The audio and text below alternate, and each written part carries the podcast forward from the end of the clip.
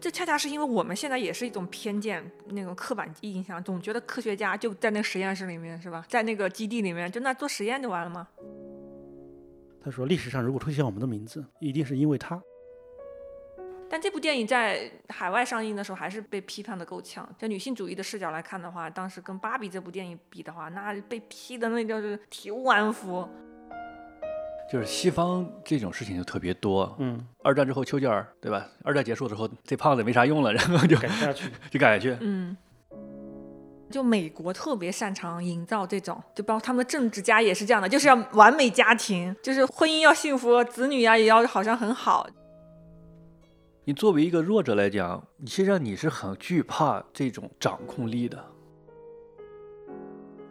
关注文化趋势，发现出乎意料的真相。大家好，欢迎收听《意料之外》，我是叶晨。我是汉阳，我是剑锋，诺兰的新电影《奥本海默》在八月三十一号刚刚上映，刚一上映呢，其实就获得了很多人的关注，也有很多的好评，非常有热度。很多关于背景知识的解读的，也有很多是去分析它背后的一些历史的东西的。那这个背后人们的好评，它指向了什么？包括它在各地的发行带来的评价，为什么会有些不同？甚至它带来一些两极分化的一些评论。所以我们这期想去讨论一下奥本海默。我们准备以我们的速度赶一个小热点， 是吗？对对对，诺兰这部电影它其实是根据一部奥本海默的传记去改编的，他自己也是编剧。他说他当时看到这个故事之后，就是觉得想去改编它。这本书其实也比较有名，它是哪一年获得那个普利策图书奖？呃，说起来也很传奇，就是一个当年的一个那在军队服役的人，他收集很多奥本海默的资料，但他一直收集，一直收集，成了一个收集但是不输出的这样一个状态， 最后没法完成这部传记，就是那个是叫舍欧嘛，就是这样一个作者，完成不了了。然后呢，他又找到另外一个人，就是另外一个人是那种应该是学编剧和新闻的，是专业写作的。一个叫凯伯德的作者，最后把这本书给写了出来。当时其实他们最开始就是想用奥本海默的名字，嗯他的昵称叫欧佩吧，这样一个名字来对命对对哎书书名，但是出版商坚决反对，这个完全没有卖 很难点。吧？这人不知道，很多人啊对，所以以他们的好像作者的家属还是谁说起了个主意，给他一个传奇的嗯，书名，就叫做《美国的普罗米修斯：奥本海默传》。对，所以它是起源于这样一部传记。就这本传记其实很早在中国也出版过，但是没有太多反响，应该。嗯那最近是重新出版了，重新出版是，它和那 嗯三个个热点嘛。电影是刚好同节奏。呃也是，我相信一定是用心用心策划了的，就把这个点儿给踩上。对，因为中信比较擅长出这个嗯对人物嗯传记嘛，对，乔布斯传是的吧？对对对，他们能踩准这个营销点。嗯，那那我看了电影之后也看了一下书，然后就想到一个问题，就是《普罗米修斯》它是一个可能是出版商突发奇想的东西，但在美国，它确实有很多人是比较认可这个东嗯西的。就是奥本海默，他就是一个现代的普罗米修斯。对，诺兰的电影里面他也提到这个东西，一个是说他在前面提到普罗米修斯，一个是我记得剧本里面有一句话是说，当你说话的时候，大家好像在听先知，对，给他这样一个地位嘛。那其实普罗米修斯的这种比喻，就给了我一种疑惑，就是说奥本海默他在普罗米修斯这样一个比喻里面，他真的是这样子的吗？就是西方这种事情就特别多。嗯就是我们东方的视角来讲，就是说，呃，你比如说他主导研发的原子弹，结束了二战，嗯或者是呢，呃，或者其还还有别的人嘛，对吧？比如说，或或者还有别的，你总之你为国家为民族做了很多的贡献，嗯那，这种就那肯定要，呃，是一个民族英雄啊，最终最终有个 happy end 是吧？对啊，然后你嗯还文要化嘛配享太庙啊，等 等吧，对吧？然后但是你回去的话，新疆这个特别多，起码你有很多人就是这样的，你比如说二战之后丘吉尔。嗯，对吧？二战结束之后，哎，这这胖子没啥用了，然后就改不下去。就赶去，嗯，然后戴高乐嗯这小爷没啥用，嗯干掉，对吧嗯？等等等，你就是这样的。对，而且像奥本海默，还有个人，其实上和奥本海默非常相似的一个人，啊就是图灵，嗯嗯呃，也是很有意思的一个人，是非常非常相似的人。当然，那个电影是拍的也比奥本海默还要早嘛，嗯然后模仿嗯游戏嘛，嗯他是破解德军的密码，他也为二战结束其实做了很大的贡献嘛。但但是战争结束之后，人家忘了这茬儿了。嗯然后开始观察一下，哎，这小子性取向好像不太对，这开始整他。 嗯西方好像特别喜欢这种， 对吧？奥本海默，你是在主持元旦时候，然后元旦嗯爆炸了，呃，是英雄嘛？但是过一段时间，人发现，哎，我们要让你去主持做清单，然后你这个家伙呢，好像有有点不乐意啊，等等等，然后就把前面那茬儿忘了。你这这个听的就是，其实咱中国人的那种那个记忆里面，这个叙事还是蛮熟的啊。用过就踹，过河就拆了桥。但我们的历史里面不会这么写。哎，也有这么写的呀，就包括那个国家建立的打了江山之后，那个当年那帮狗兄弟，我可能就把你朱们元都璋的嘎完兄弟了，们是对呀、吧都嘎完了。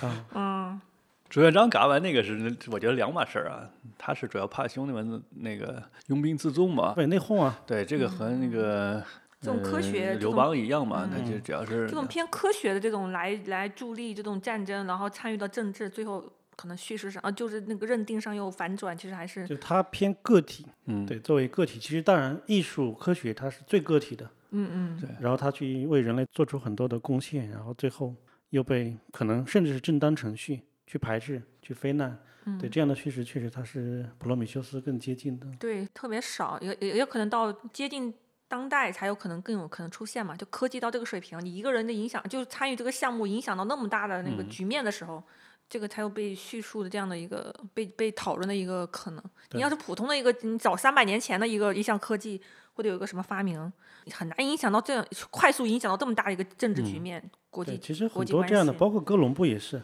然后你要这么说 也，对吧？就是啊、啊也就所有的是西方的历史里面，确实有这样一种习习俗，就是说那些开创者他后来遭受的这种磨难。嗯，然后，但我记得哥伦布那个也也有部电影传记，是那个雷德利·斯科特拍的。呃，它里面有句话，就是那些其他人，就是他们整垮哥伦布的时候，他说：“历史上如果出现我们的名字，一定是因为他。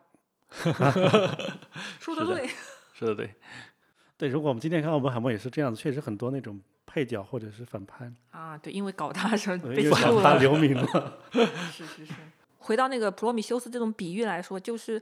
嗯，我觉得这也是一种出版的那种，就是真的要让大家懂嘛。如果你这个奥本海默这个名儿出来，没有那种感召力，就一定是有一个大众在那个文化母母话题里面，这个文化体系里面有一个共同认知的东西，大家一下就能 get 到，哦，他的地位可以这么高。对对、啊，可是呃的，对，就是我们现在有点感知不到，是因为我们又隔的有一段时间了嘛，隔嗯那么几十年去了解，可能当时那种，我记得就是好多那个影评也在讨论，就是回顾那个历史嘛，就说到说当时整个局势还是比较焦灼，包括那个美国这边受到的压力比较大嘛，包括从政府层面，嗯，的确那边日本就很难啃啊，这硬骨头就是很硬，对吧？我记得当年读《菊与刀》也是在说这个嘛，对他我们为那了个要研究日本人为什么不投降，对吧？嗯，他们那个叫什么计划来着？是最后的抵抗计划。什么玉碎啊，全民对，玉玉碎，碎是的，对，就就呃很可怕。我你们刚作为开对始对这个，所以当时要做这个事情，是我们觉得对，刚开始美国还是比较顺利嘛，但是那个时候正好是硫磺岛，啊嗯，打硫磺岛，打硫磺岛的话，美国是在二战里面唯一一次进攻方的伤亡比防守方还要高。对对对，嗯你就跌个跟头。打个小小硫磺岛，美国应该伤亡两万多人嘛。这样的话算下去，美国打日本本土的话，那就要上上百万人的伤亡嘛。 嗯，有点吓到，真的是。所以站到那个视角的话，这个原子弹出来，然后咔咔炸两回，那边就认了，就跪了，那真的是英雄啊！就就啊甚至可能足整个对吧？就是把这块骨头啃下来之后，那好多国家也因此顺便受利嘛，对受益。嗯，对，甚至我们今天其实还还可以设想很多很多的方式，就比如说你在别的地方展示威力，但有很多这样的想法嘛。但在当时的那个历史的场景去决定的话，到底怎么样？你有两颗，你怎么样又能发挥对威力？是的，是的，他们说嘛，第一课让你知道我有的技术，第二课让你知道我有持续震慑你们的能力，对咔咔就给你炸，你你不服，还有第三、第四、第五课吗？就是让你有这对样对整个被征服掉，嗯对，所以所以在这个里面，其实不同的立场肯定会有不冲一样突。但嗯，问题就是，我觉得，那如果我们和平的去讨论这个冲突是 OK 的，但是如果说用今天的价值观念判来断，去对对对去非难当时，或者认为当时的有为就是唯一正确、完全无可指摘的，那都好像不是一个哦，普罗米修斯是不是因为就刚好原子弹爆炸这种火的这种感觉，就这个也刚好能契合上对，就是科学界好像给他的一个大，火球，他再次从神灵那借来了嗯雷霆之火，啊啊啊，就炸掉那种该炸的东西是吧？对。嗯，不过不过这里面就是但这个雷霆之火后面怎么用，真的很难控啊，很难控制啊。对对，但还有一点是因为我其实刚好是前一阵儿刚好读到一个东西，雷蒙阿隆应该是知识分子的背叛嘛，他在里面说过，他说这句话，其实这句话给我触动很大。他说这种普罗米修斯式的野心是极权主义的思想根源之一，因为它这个其实涉及到政治思想史了。但是我之前其实也很少去想这个问题，因为普罗米修斯在我们的心目中一直是一个英雄之神嘛，嗯嗯带来火，带来很多东西，农业啊什么的。但是就在他的这个分析之下，就是普罗米修斯有一种一种叫做自负也好，还是其他的东西也好，它带来了我们人类的很多的灾难。然后我又联想到就奥本海默本身，因为就说他的这种指挥家的角色，嗯，对他既真的是借了雷霆之火，嗯，但同时他可能开了一个潘多拉的魔盒。魔盒对对对对是是，啊，怎么说呢？就是这个属于这种对对神的非难吗？ 那种感觉。不敢不就敢他也非不议叫黑种暗，感我觉得就是至少他至少他刚好提了一个稍微补充一点的东西，嗯因为确实是普罗米修斯是一个比较完美的偶像嘛。我们是对这种怎么说呢？就是你作为一个弱者来讲，你实际上你是很惧怕这种掌控力的这种感觉。对对，所以我们会觉得，像比如说普罗米修斯、米修斯或者更强大的神嘛，他是有这种很强的掌控力，而这种掌控力呢，又只运行在他所认可的逻辑里面嘛。嗯，所以我们作为凡人的话，就会很很害怕，对对吧？嗯这里边，但是你要说拥有掌控力的人，他的出发或者是他的这种道德的标准怎么去评判，有时候也是非常的难以去下结论。为什么呢？因为我我刚才想到了一点，就是刚才我们提提到这个图灵嘛，他那个电影里面有一个桥段很有意思，他破解了那个呃德国的这个密码，嗯所以他知道这个德国的军事情报，就德国要做什么事情都知道。嗯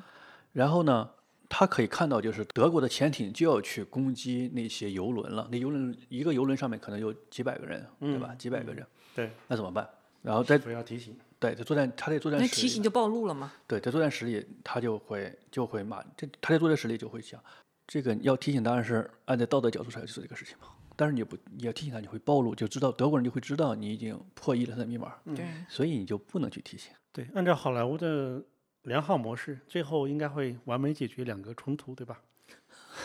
童话般的故事对是对吧？对对但历史就不是这样，恰恰。历对史就是让他只炸掉了，真的。对，就是没有管，没法管，不能管嗯啊。但是你在那个角度上，嗯，你会发现你在作战室里面，嗯，就是有一种这种俯视的这种，这种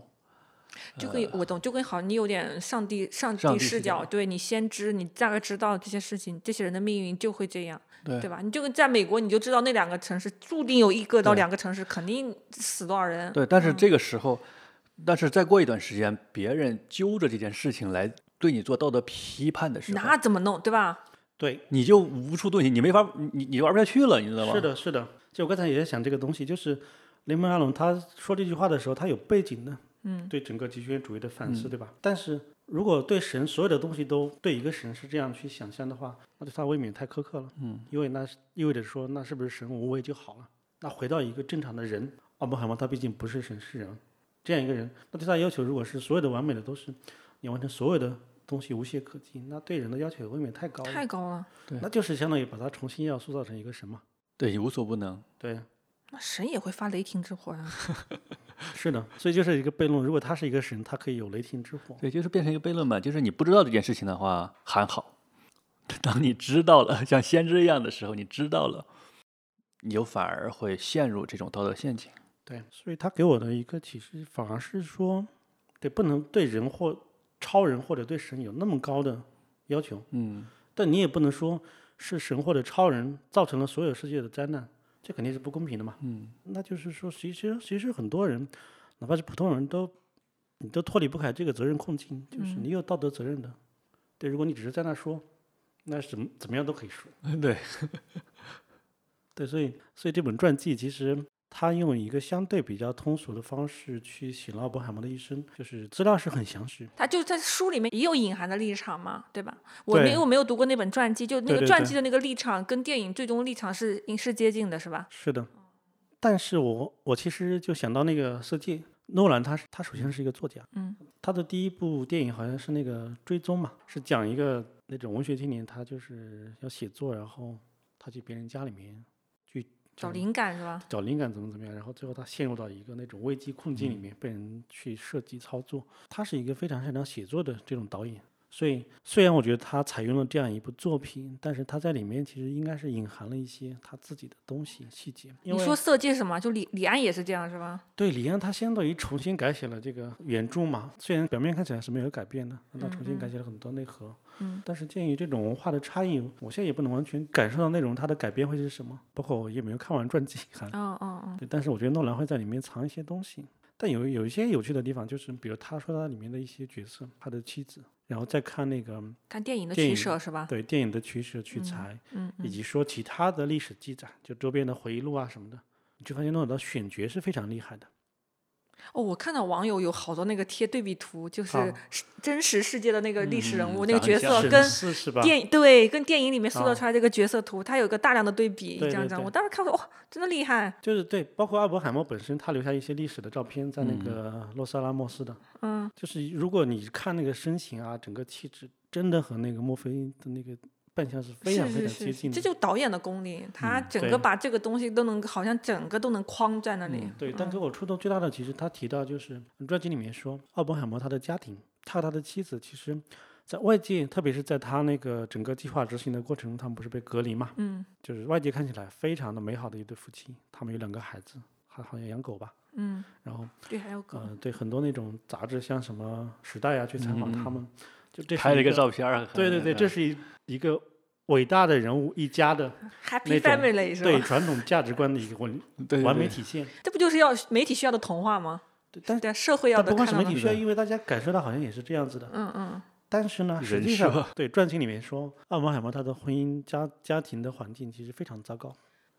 你发，我想到这个，我想起来，就美国特别擅长营造这种，就包括他们的政治家也是这样的，就是要完美家庭，对对嗯，对吧？就是婚婚姻要幸福，子女呀、也要好像很好那种。对基督教传统价值观嘛，对对对，嗯对其实这个真的很神奇。他们说，其实美国这个传统更更严重一些，反而有对嗯些欧洲一些别的国家，它可能反而美啊就国是嗯特别保守的，对美国很保，守其实相对的更保守，嗯没是的错，嗯，就是奥本海默的夫人，她是一个科学家嘛，对，它但是好像它检检验血液的嘛对，他，但是他在那个里面其实做的事情和他本质没有太大关系。没有看关系。对他好像有生物学啊这种背景，就是他虽然是个科学家，但是在那个营地里面，其实他没有太多本职的工作，他变成一个一是相夫教子，二是完成一些非他本职的工作。你说的嗯他检测血液是吗？它是就是那个你经过辐射之后，它那个血液里面去嗯啊看它有没有什么变化嘛，对就就也是很，他也很专业的科学家，他是对对嗯嗯嗯，然后很多也加回入忆了这的，就个是当时回忆的人物，他们说，就这这个妻子呢，开替吧，好像是，嗯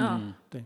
她是一个什么？她是一个非常难搞的人，就是特别喜欢她喝酒， 对，他是一个那种 就气质是非常独特的，一是他是就科学家，就他其实是一个是也是个独立的复杂的一个人物，说白了，对不是一个它背景板。他出身一个贵族家庭，嗯他有良好的教育，比如他会骑术啊之类的，嗯他骑术好像还特别厉害，嗯，所以他们俩你看在影片里面要骑马去对郊对游，对，嗯然后他本身又是那种非常的有稍微一点点的疏离感对嗯生活，你看孩子哭他不管，嗯，他喜欢喝酒，对，这这这是有一种，这是一种偏科学家的那种对，风格。嗯但是他完全不是一个纯粹艺术家，因为大家说，在这个洛斯阿拉莫斯里面，凯蒂就是真正的第一夫人。她虽然不擅长去组织大家，比如说做个周末的餐会啊这种，但是她有很多事情是会去支持奥本海默的。就有一一定的在嗯，有一定的这个角色意义性是吧？对就在是影他片的里面可以看到，嗯，嗯是的就他本身在现实中当时应该也是有这样的一个角色的，就是一个扮演吧，对第一夫。人嘛。所以这种这种第一夫人加上她这种就是非常有点有甚至有点堕落的状态，嗯嗯嗯然后又是一个科学家，嗯就是那种非常复杂的东西，是在影片里面是我们会可以感受到的。嗯嗯啊而这种感受，它并没有太多篇幅嘛。嗯我们看到其实不就太几个多场景，嗯，是。也不侧重讲他那个本身的科学的这一科学研究这一块儿，他参与的程度和对贡对献是吧？对，但关键就是说他的这种糟糕的婚姻状态，嗯但是他们两个又是能够相互支持到最后，嗯，嗯，嗯，这这个才是是现实世界对啊！这个性质对就非常的有趣。童话故事就是属于你，你就是相夫教子嘛，没对啊没有问题的，对吧？童话故事里你想的什么样就是什么样，而不会变的。呃对啊是对，所以这种复杂性、变化性才是其实事实。对，所以嗯看完很多周边的资料，他的传记之后，你再回看这个电影，诺兰的这种细节表现真的是好像说，好像是可以你说说那是个他们家庭也没有那个报道出来的那种，那么好像风平浪静，那么对美 满。他的秘书就是说他的家庭反正就是有点 terrible，就直接用这个词来形容他的家庭的氛围。啊然 后 terrible 这个词还是比较严重的。是的，但是他的儿子其实后面也也不太好嘛，嗯就后来总结说，爱因斯坦和奥本海默的孩子家庭都都不是一个特别好的结局，有自杀的，有那种抑郁的，嗯， 嗯，可能这个基因传承系统会崩溃的那种感觉是吧？就是对，就不是说你觉得伟人的就是伟大科学家的后后代也是一个半伟大的科学家，不是这样的，不是这种规律。是的，因为诺兰他的每一个镜头其实不会浪费。嗯那么我们当时看到奥本海默他进回到家之后，他的妻子在喝酒，孩子一直在哭，嗯他很哭了很长时间嘛。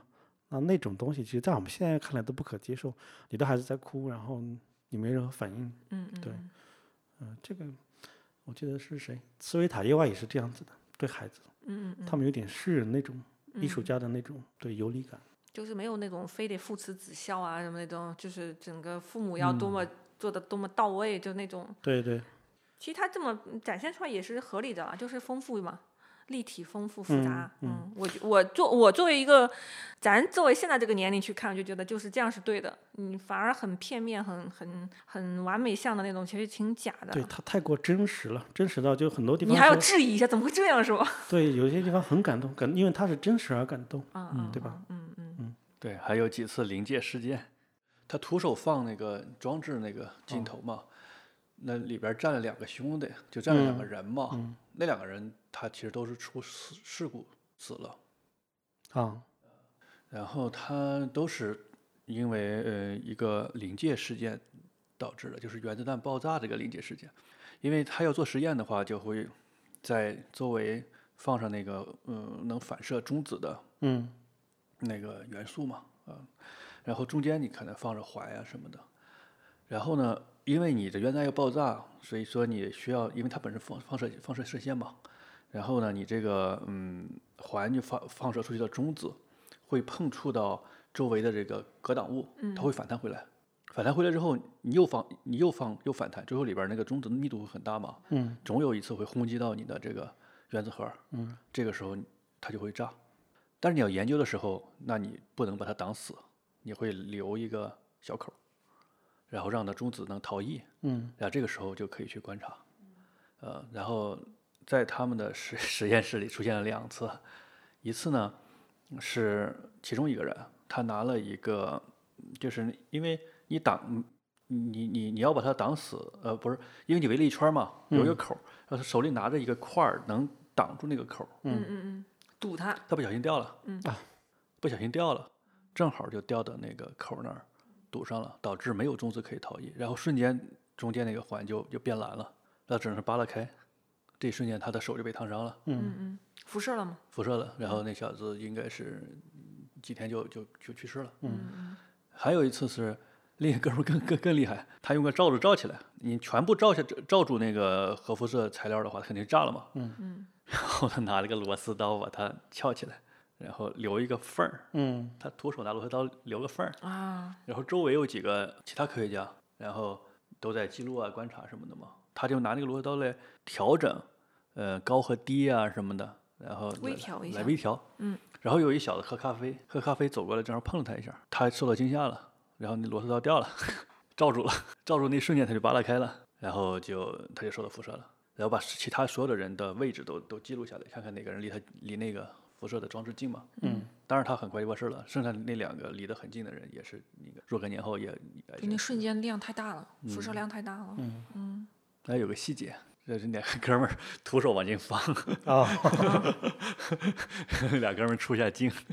这说明虽然他没有呈现这个过程，对对对但是依然考据到了这个东西，对对对，毕是啊竟真的产生了嘛，这才是考据和细节。这么细，但的确是发生了。所以说白对了就是你不关注这个，不关注奥本海默，人也不关注这些是吧？大家有一对，我是记，我之前是看一些其他书，什么是有写过，就是美国的原子弹的研究很就差点夭折了。嗯，为啥？就相当于你在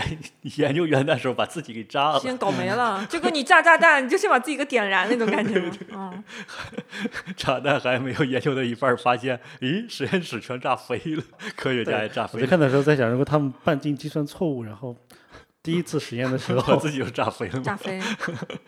太难了。嗯，但这部电影在海外上映的时候还是被被批判的够呛，嗯被一些不同的观点流派批判。 啊，就女性主义的视角来看的话，当时跟《芭比》这部电影比的话，那被批的那就是体无完肤，嗯，好大好多人下场去去去骂。我觉得他们当然有这样自由言论的这种氛围了，就是你们都要夸他好，就我们我们这一波人就是不夸你好。不是，就是他批评的主要的论点是什么呢？重点就是就是你们就是诺兰，你就是没跳出来，你就还在这搞这这一套所谓他们那个看的那种宏大叙事和政治视政治视角，他们会觉得拍的够多了，你再拍它干嘛呢？就有这种感觉，就你为什么不关心一些其他也值得去拍的一些议题？他们从社会批判角度来说啊，这是一个好事情。这是一个视角，我只说这是一个视角，而且当时刚好跟《芭比》这部电影档期同时嘛，所以就有这种很戏谑性的对比。这是一个好问题，就是说为什么不拍一下洛斯阿拉莫斯的女性吗？哎为什么不拍他妻子的视角里面看的这个呢？就当然这这不要这么说哈，只是说嗯，七月份的时候就嗯反正美国、加拿大嗯他们那边有这样的一个批判的那种风潮还是比较重的。嗯，然后他们就是拿拿这个嗯，就是去去批那些海报啊，包括去一些那种嗯，去去揭露啊什么的，就挺有意思的。就是把他那个当时就是因为那种批判特别猛，导致我们国内好多好多一些那个网友都都有点就好像就看清他嘛，觉得这个电影可能是有点问题的。嗯，然后这两天上映之后，我看到好多国内的，尤其是一些偏女性主义呃立场的那些博主 KOL，他们好多，包括那个咱们有些播客的那些主播，我看他们有发微博就说说，哎呀，看完觉得还是很好很好的，就觉得真的不错。他整个诺兰的这个功底是在的，整个叙事的框架和要表现这个力度是 OK 的。就之前就是被国外的那些风评反而有点带带到另外一种节奏，就是好像会觉得，嗯，看来风评不太对，这部电影有问题，会会有一种太就是前置的质疑。结果这两天我看那个国内这边，反正又是拉扯回来的，挺有意思的。嗯对我现在经验就是，但凡是重口一词的，不管是这些意见领袖，嗯，还是更大众的部分，如果是重口一词说这个东西很好或者很烂，那一定要小心一点。有要 要小心，要小心。就其实最好还是自己去亲自去看，然后自己去感受嘛。嗯光听就反正怎么说，什么经验都不如你自己去亲身体验的这个独特经验更有价值。自己的思考，自己的反馈，嗯对。反正七月份的时候，我我觉得我当时的记忆里面就是被带了，我大脑里是有点这个节奏被带了一下，但看了觉得，嗯，的确是嗯每部电影是自己真的是从整个导演到整个。包括这个整个团队做出来，还是有它的这个肯定有它的意义在的，就是那种节奏对比的节奏，其实没必要太太重。对，因为嗯主要是这部电影它的节奏其实非常紧凑的，嗯，要容纳这么长时间线里面的故事、嗯背景，并且我们刚才说的就是，它要让不是很了解历史的人也能看得懂。其实是要下功夫的。嗯、对，这就是诺兰的功夫，就是你没有太深的背景，你来看，你能通过电影这个独立作品能够大概看懂，对，所以这是说最起码的嘛。可能不能把这种政治正确强调到历史上面。对，那为什么你为什么不用女性视角？怎么样？的确，的确不能这样，因为 嗯为异什彩么没有风黑人？各各自各自发光嘛。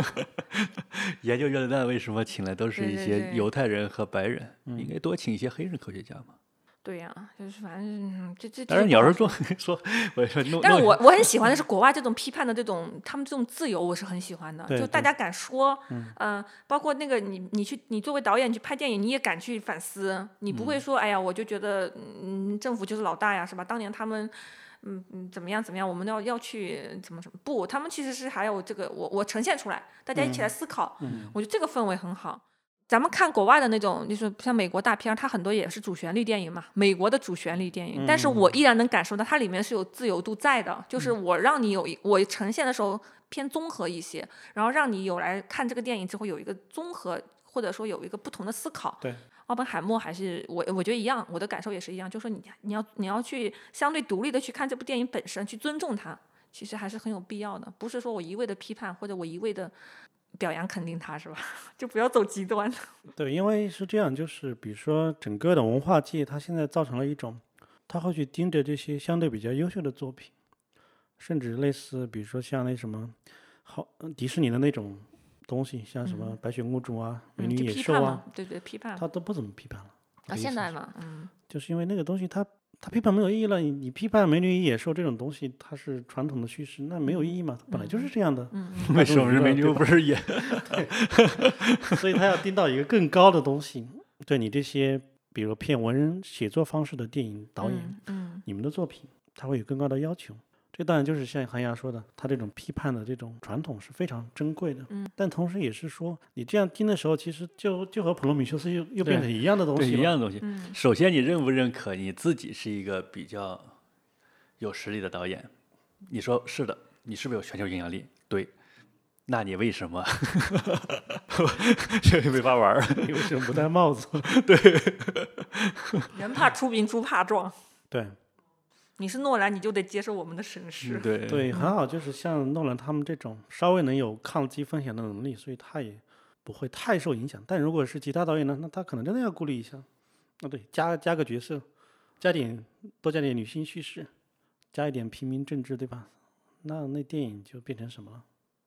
哎，这种加，你有时候能感觉到，有的电影里面导演刻意在加，对啊，嗯就跟一部电影或者是什么的，你突然有一些不同的肤色的或者什么出现了，你就感觉到哎有是有这种刻意在的嗯，啊。它这个不是这个设置也故事也能嗯完是成，的它是是个的嗯工具，它是是的个是它的是一个必须存在的花瓶，会感觉到。包括看那个有的电影里面，它嗯明明明明是男性主角的一个群体在叙述，他会刻意加一点对女性主义的思考，加的篇幅很少。嗯看的时候也心里有点奇怪，嗯，咯噔了一下。事后我有时候我去琢磨，我说嗯，导演就是既要又要，嗯这个既要又要就有点有点 刻意，让我也不是很舒服。所以我在想，是不是因为我太挑剔？我作为一个观众，我我我就是没那么好那个哄骗。就他特别的， 里面加一个东西，就《长安三万里》里面其实也是有的，它里面是男性诗人的主体嘛，主角嘛，但是他也会加刻意加一点那种女性的，就是那种百分之一的一个出现。对。但是如果女性主义者为这个去欢呼的话，我觉得就是掉入陷阱了嘛。对，就国内可能还好一点，就国外还是有的。国外就他们表面上越来越正确嘛。对，就是很多它是我们的问题，就从整整个的自古以来女性她的地位。嗯，那你说我在电影里面加美这个化一下，就是嗯嗯多一点百分问题就比不。存在了，他甚至都不敢去再追问一下这个原因。对，对所吧嗯以所以这种差别还是有的，这两种差别是有。就是我只是要刻意讨好一下，增加这个元素，和我真的要在里面设置这个东西，这个人物它有很重要的意义，然后大家能够去思考、去去讨论，对这两个是有差别的。对，嗯，就是可能比方说他的那个奥本海默妻子，你说电影又花个十分钟时间讲一下他妻子的一个什么科研能力什么什么，你会觉得咦有点过了，因为主线不在这儿嘛，对，嗯对吧？但有人会很细致的说，哎，这个电影没有讲到这一层，然后觉得有点遗憾什么的。当然你也可以这么去去表达遗憾，但是我就是站在一个。嗯导演这个制作视角，你会觉得你刻意加这块儿也有点儿那个啥的，对，其实这里面抛开政治史、科学史的话，对我触动最大的恰恰就是他和他的妻子，包括他和他的情人，嗯，就是他的那种戏剧化的处理，其实就和《星际穿越》这些影片都是一样的，就是那种长期以来人最本本性的东西嘛，嗯嗯嗯，是那些能够支撑人类一直走下去的那部分。对，爱情、亲情、友情嘛，对差不多，对对对对，就是这三样。是就的，你看电影看看，你不是因为那个《星际穿越》那个很炫的那个那个画面感动，你嗯对，没是错。被他们感情最后流露出来，你那一下有个你会觉得很感动。对对很对，感他动所以是我认为这里面也不是刻意的，就是这里面如果除去那些非常专业的背景知识，打动我的恰恰就是这几点：亲嗯情、爱嗯情、嗯友情，对，包括他的就是他信任的朋友给他的证词，对吧？嗯还有对他那些背叛，嗯，对，包括他和爱因斯坦的友情，嗯，就这里面当然它有虚构，就是说他们考虑到原子弹爆炸是不是会整个 引爆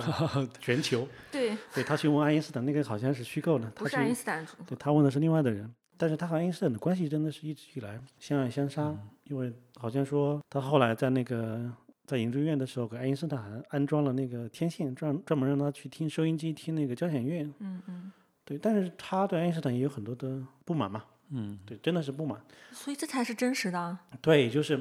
就比如说，他觉得爱因斯坦他停留在不肯承认后面的量子力学，对对对，对，还有那个呃，对他爱因斯坦去世的时候，奥本海默那会儿还在原子委员会，他有点抱怨说，爱因斯坦去世之后，把他的各种论文什么都没有留给这些美国的研究机构，所以要查这些资料还要去那个以色列，因为爱因斯坦捐给了 他的对母国。这个抱怨也是有道理的呀。对，所以就这这些侧面也能看出，就奥本海默他的一个他的个性。 就也还是挺真的啦，对吧？对对对嗯，是的，不是伪善的那种，就还是真实表达的。嗯，看每个人的自己做的科研这一块的贡献在什么地方嘛？你不觉得有的东西是不可测的吗？比如奥本海默这个当然是确定了是要搞原子弹了，是吧？对我记得他另外一个那个朋友，他不是搞那种也是物理的一个分支，就最后的那个技术是用到核磁了嘛，然后就用对用在医学上面，然后拯救拯救了很多很多人。所以他自己后来，嗯，后来自己那个那个科学家自己后来生病了，也去做过那个核磁，他自己就很感慨嘛，就是没想到自己当年这个科研技术能到。应用到这个层面，然后产生这样的积极意义，至少我们道德层面上看，哇，这个很积极嘛，对吧？你原子弹一炸死那么多人，这边这个技术每年你在各个角落你救活很多人，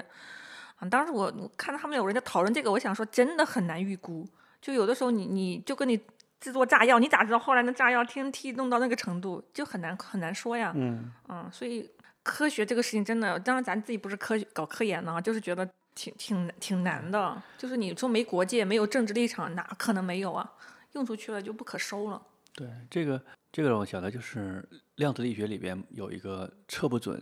嗯定律嘛。什么叫测不准呢？就是我们想知道一个粒子的位置，那你要测量它嘛。嗯，你怎么去测量它呢？你可能要发射一个光子或者一个，那我们叫光波也行，对吧？然后去撞击它，嗯，啊，有反射啊什么情况才能知道它的位置。但是你撞击它的时候，被测粒子会因为你的撞击而改变，位置，位置。所以说变成什么了？如果你不理它，你不去观察它，你不用去，你不用去观察它的时候，它就在那里。你一观察它，而且你越努力的观察它，它越会改变位置。哎呀，这个也是个悖论啊。对，所以这里边儿就像刚才还要讲的，科学家、科学家也好，或者一个人也好，他的一个轨迹就是这样的，嗯，对吧？你不用去推他，对吧？你只要是有人去关注他，嗯就会改变轨迹。刚才就想，如果没有美国军方的邀请嘛，奥本海默可能他得做别的，对，呃，他可能搞搞搞一个别的，他可能搞搞搞另外一个核磁，有可能。对，那有人就问了他一下，你要不要搞这个事情？这就随缘嘛，嗯缘就是这个动嘛，这个互动对关系嘛，就你动对了它一下，它就反馈一个东西，对对啊、对你不动，它可能被另外一个东西给动了一下，啊就对就是很奇妙，嗯，这就其实就是偶然性跟必然性偶嘛，然性的，对对对，这就是我们关注那些事件、关注一些人物的有意思的地方嘛，就它最初是被什么动了一下，然后动到后面，后面最后加了两个城市，对嗯对啊，而且后面的话，包括他的嗯思想的改变，他的立场的改变嘛，也是因为真的是因为他他的成功，使更多人去关注了他，他认为自己有了更大的一个能量也好，等等也好，当然包括和他政界之间的关系也不一样了，他也发生了一些改变，是一样的，其实对，你说这个就是后来对他的听证啊什么的，对他来说支撑的很重要的力量就是他认为，就知识分子或者科学家应该有义务并且有权利去展示自己，嗯，对，说出自己的观点，对，这个也是他一直能够去坚持的一个原因。就好像城也是在这儿是吧？然后你后面被被质疑，可能也是在这个地方，对，因为按后面的这个处理，他比如说没有得到这个安全许可之后，嗯，对。他失去了这样一个研究的很多研究的权利，他其实可以退隐或者是做幕后的工作了。嗯，嗯，功成身退嘛，对，但是他一直也是活跃在前面，就是他他认为他有这样一个义务。对，这个其实又涉及到奥本海默，他是一个人们有人去称呼他是最后的那种知识分子型的嗯科嗯学家，因为在此之后，科学其实变得更专。就嗯更纯粹、更沉浸在自己那个天地里，是吧？对，就是嗯奥本海默。首先，我们看到他的那种爱好，他爱好的诗歌文学，这种其实你说包括精通六国语言，对，要是没有去研发原子弹，可能他也是一个普通的科学家那样去去去，就算他有嗯些政治立场，也没有他不会关像注他变对吧变成那样的，嗯对很很很变成后面很活跃、很积极啊，都是这样。对，就是它的这种复杂性，一是它它有这样一个基础底子，嗯，它的丰富的嗯感知能力、学习能力，还有就是它的这些经验，甚至比如说在洛杉矶穆斯，如果他管理能力很差，嗯，对，对， 就是这个就说到哥伦布了，因为哥伦布的管理能力好像也不不太好，嗯。他本来是被那个西班牙女王任命为新嗯发现的这些殖民地的总督嘛，嗯相当于美洲大陆总督。但是过了一阵儿，发现他管理能力比较 差，或者是至少他们认为的是这样，因为他有些啊失败的经而验其他嘛。人觉得不服。对，啊所以王室就派了新的来代代替他。嗯对，对，如果奥本海默他的管理能力比较差，他不会成为这个整个营地的一个总负责人、总指挥。他后来可能就变成那种专职的，啊，不不负责对一做块儿管理嘛岗啊，对，不做管理岗，不做行政岗，他只做是的技术岗。对对是的，是懂的，了， ，M 岗变 P 岗， 对对对，这个很尴尬。懂了懂了。总监变成技术专家了，那肯定接受更多的荣耀，也要接受更多的质疑嘛， 对吧？对嗯，嗯嗯。但是他自，我觉得他自己本身的人文主义的那个精神也是有的。就你刚才说，他就是有人认为他是最后一一位，可能是最后一位有这种精神的科学家嘛，对，知识分子科学家。嗯知识分子或者人文主义对啊是对的，对，嗯所以这这一块是差别比较大的。嗯，嗯，就是这个传统是，就是其实他这些都是自洽的嘛，他就是这样的一个成长经历，这样的一个人对，复人。杂性恰恰对产生了更这么多复杂的结果，对这是我们去观察，恰恰是因为他有这样的人文主义的这个精神，有这样的根基，所以他跟那个美共他们就是有一的确会有一些可能有些思想有些摆动啊、动荡啊对，有些连接啊，很正常对，啊。这既是原因也是结果，对就他对年轻对的时候去支持西班牙内战里面的对对共和一派，对吧？这恰恰是因为我们现在也是一种偏见、那种刻板印象，总觉得科学家就在那个实验室里面是吧，在那个基地里面就那做实验就完了嘛，正儿八经做点事儿就完了。对，怎么有这么多事儿啊？怎么怎么还跑出来？哎，什么婚外情什么就不说了，怎么思想上也这么还有那么多爱好？就是你因为这就是现在的刻板印象。对，或者认对为一个人他自始至终不会改变，我永远正确，我的政治立场，你就应该狭隘一些 嘛，怎么他的能这么开他放，啊的政治对立场吧？是变化非常快的。他传记里面也也有在展现嘛，这整个他的这种开放变化的这种这种，对，就是因为他的变化有时候会让外界以为认为说你是不真实的、不诚恳的，嗯嗯嗯，但可能恰恰他是非常真实的，真实的。对，看起来像个间谍是吧？对， 比如他说：“那我要要告诉俄罗斯人，那这个你可以当做一个事实，也还是当做一个对他的这种艺术性的一个语言表达，对吧？对，这是一种很难在我们现在如果一元化的一个思维里面很难去理解这种东西的。哎，所以我们有时候在看作品、看文学作品、影视剧，觉得它有不真实的时候，其实有可能真的在反向暴露我们的一元论，我们的那对种狭隘的那种封闭的刻板印象在在起作用了，嗯嗯是它的是个检验检验的方式。嗯，延伸一句，啊，他们有人就不能接受《红楼梦》里的贾宝玉，有的时候很纯真纯洁，有的时候又去学堂里面跟他的男同学好像有暧昧不清的关系，对，然后回头又到他老母亲那里去调戏那个丫鬟，有的人不能接受。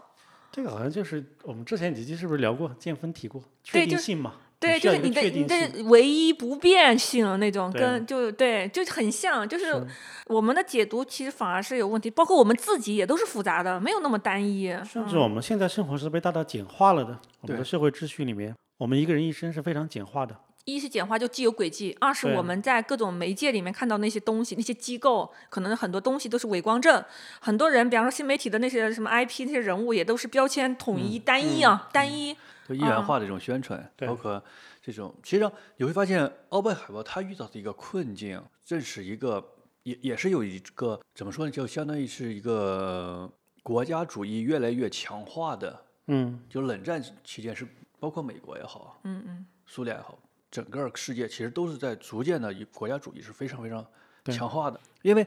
你想二战之前，嗯它对国家的概念其实上是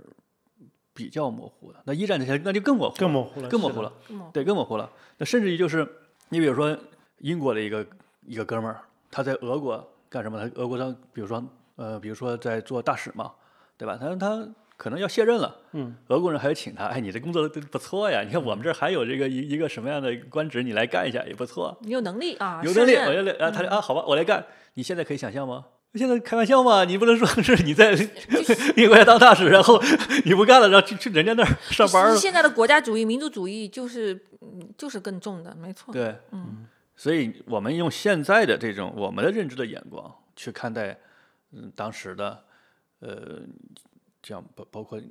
去看待当时的这种事事情嘛，你就有时候你觉得，哎，这个明摆的事情为什么会会那么复杂？呃，对，其实，在一百年前，这个事情本身已经是比较复杂了。对复杂对嗯就是复杂，所以我们我我每次就是现在去看一些比方一战、二战的纪录片，然后嗯再去有时候脑子想一想，我靠，我以前学的那种历史知识那些印象，真的就差别，因为那个历史知识就真的是让你单一化好记忆嘛，嗯，线条特别的清晰单一，就是抽丝剥茧一样的。嗯，而且粗线条的抽丝剥茧，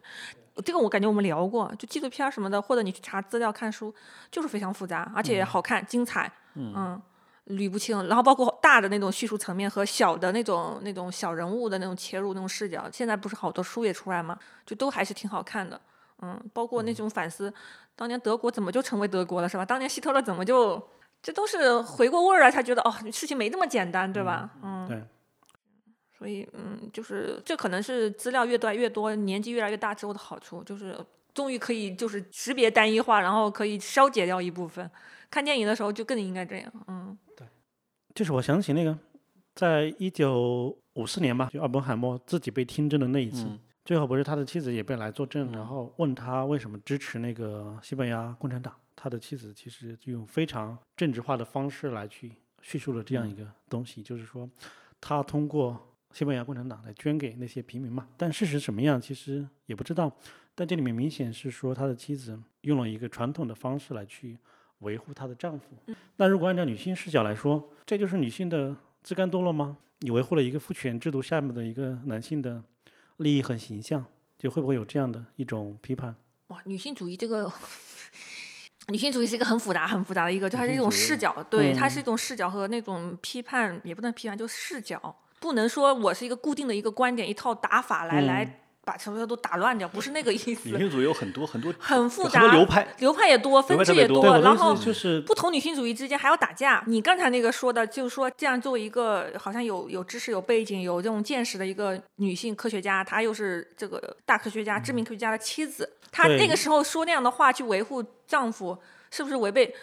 嗯不能这么简单说，以嗯我的 了解啊，不能这么简单说。就女性主义，如果说她要求一个女性，嗯、完美的去做一些事情，比方说我就是啥也不怕，我就是把什嗯么所谓的真相抖露出来，把我丈夫给打到地牢死死牢里面进去，我就是牛了，我就是一个 特立独行的一个也有女这性样，想嗯法不是这样的。这个恰恰是另外一种道德绑架。嗯，就她有资格在那种特殊情境里面做出她觉得适合的一个选择。就女性主义是一种视角，是一种给她自由选择的机会。我这么理解啊，其实我能理解她。